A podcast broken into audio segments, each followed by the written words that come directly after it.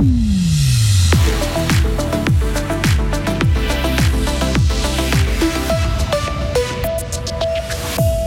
Le rachat de Crédit Suisse par UBS vous choque et vous reste en travers de la gorge. Normal, mais la situation était inévitable selon un professeur de l'Uni de Fribourg. En Suisse, des gens meurent aujourd'hui déjà des conséquences du changement climatique. Les chercheurs basés dans notre pays demandent d'accélérer les mesures. Enfin, un hôtel 4 étoiles va bientôt pousser à Marly dans le quartier d'innovation à la place d'un grand terrain d'herbe. De plus en plus de nuages au fil des heures, maximum 15 degrés. Par contre, demain sera tout simplement ensoleillé. Nous sommes mardi 21 mars 2023. Bonjour Isabelle Taylor. Bonjour tout le monde. Si le monde était une banque, vous l'auriez sauvé depuis longtemps. C'est ce qui était écrit sur l'une des banderoles des personnes qui ont manifesté hier soir à Zurich. Plusieurs centaines de personnes ont défilé hier soir sur la Paradeplatz. Les Verts, les socialistes et le mouvement de la grève du climat ont appelé à protester contre ce qu'ils appellent une arnaque. Ils demandent aux responsables de Crédit Suisse de rendre des comptes. Les détails de ce rachat doivent encore être précisés, mais aujourd'hui, de nombreuses questions restent en suspens. Les clients et les employés de Crédit Suisse sont inquiets. Les critiques n'ont pas arrêté depuis que cette opération a été annoncée dimanche soir en urgence.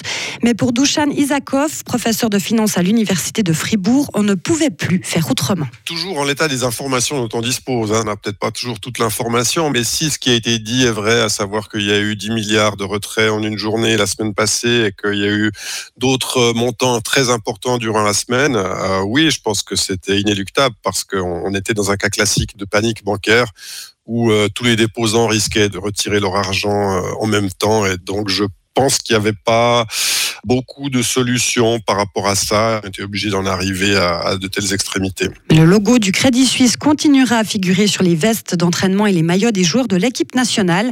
L'association suisse de football a déclaré hier que cela restera ainsi pour le moment et du temps que la marque Crédit Suisse existe encore. Le réchauffement climatique s'accélère. Le cap de 1,5 degré supplémentaire sera atteint d'ici 2035. C'est ce qui ressort d'un rapport du GIEC, ce groupe d'experts intergouvernemental qui se penche sur le climat. Et il appelle chaque pays à agir, la Suisse en particulier. On écoute la climatologue Sonia Seneviriatni. Je dirais peut-être d'observer ce qui vient de se passer avec la crise financière de Crédit Suisse. Ce qui se passe en Suisse est même aussi observé dans le reste du monde. La Suisse est un pays qui a un très grand standing international. On, sait que c'est un pays très développé, qui a beaucoup de moyens. Si on arrive chez nous à développer des solutions pionnières, ça permet aussi de montrer au reste du monde comment on peut y arriver. Donc on a une forme de devoir d'exemplarité. On est au-delà du point où on peut dire euh, il faut attendre que les autres bougent. En fait, chacun d'entre nous doit faire sa contribution C'est plus possible autrement. Selon les experts, les petits Suisses nés en 2020 connaîtront environ quatre fois plus de canicules que les personnes nées dans les années 60. Mais ils sont aussi optimistes sur le fait que la Suisse parviendra d'ici 2030 à réduire de moitié ses émissions de CO2. Le complexe hôtelier prévu à Marly comprendra près de 170 chambres réparties sur 12 étages. Une séance d'information sur cet hôtel 4 étoiles qui sera construit au Marly Innovation Center a eu lieu hier soir. Le projet est actuellement mis à l'enquête. Les travaux pourraient débuter cet été et durer deux ans. L'hôtel servira notamment à répondre aux besoins en logement temporaire du futur centre de formation nationale qui sera également construit sur place. Damien Piller, président du MIC. La particularité avec les besoins du centre de formation sont la possibilité de loger 60 personnes 43 semaines par année, 4 nuits par semaine. Les gens arrivent le lundi matin, repartent le vendredi après-midi. Et lorsqu'on regarde le besoin, c'est 10 300 nuitées par année. Ces 10 300 nuitées donnent le socle nécessaire pour assurer en fait la viabilité de cet hôtel. Nous sommes très heureux en ce qui concerne l'hôtel parce que c'est vraiment un manque dans l'agglomération. Avec la fin du NH Hôtel, la fin du Parc Hôtel aussi, il y a un manque crucial à Fribourg. Et eh bien, ça permettra de combler en fait une partie de ce besoin. Pour le moment, les responsables du projet ne veulent pas donner de précision sur la nature de ce centre de formation. On en saura davantage dans quelques mois. En plus de l'hôtel et du centre de formation, un troisième bâtiment sera construit au bord de la Gérine d'ici à 2025.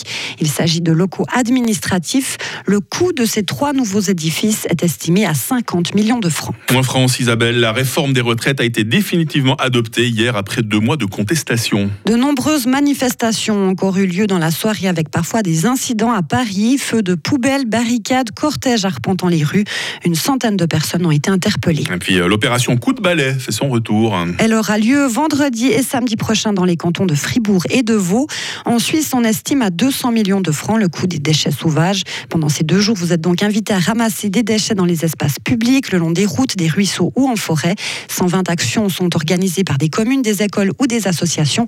Quand on sait qu'il faut trois mois pour qu'un mouchoir disparaisse, 5 ans pour un chewing-gum, 4000 ans pour une bouteille en verre. Alors, on ne sait même pas si on sera toujours là dans 4000 ans. Vous, peut-être vous qui vous maintenez bien, Isabelle. Moi, je ne sais pas avec la vie que je mène. hein. Je doute, j'aurai la vie d'un d'un chewing-gum.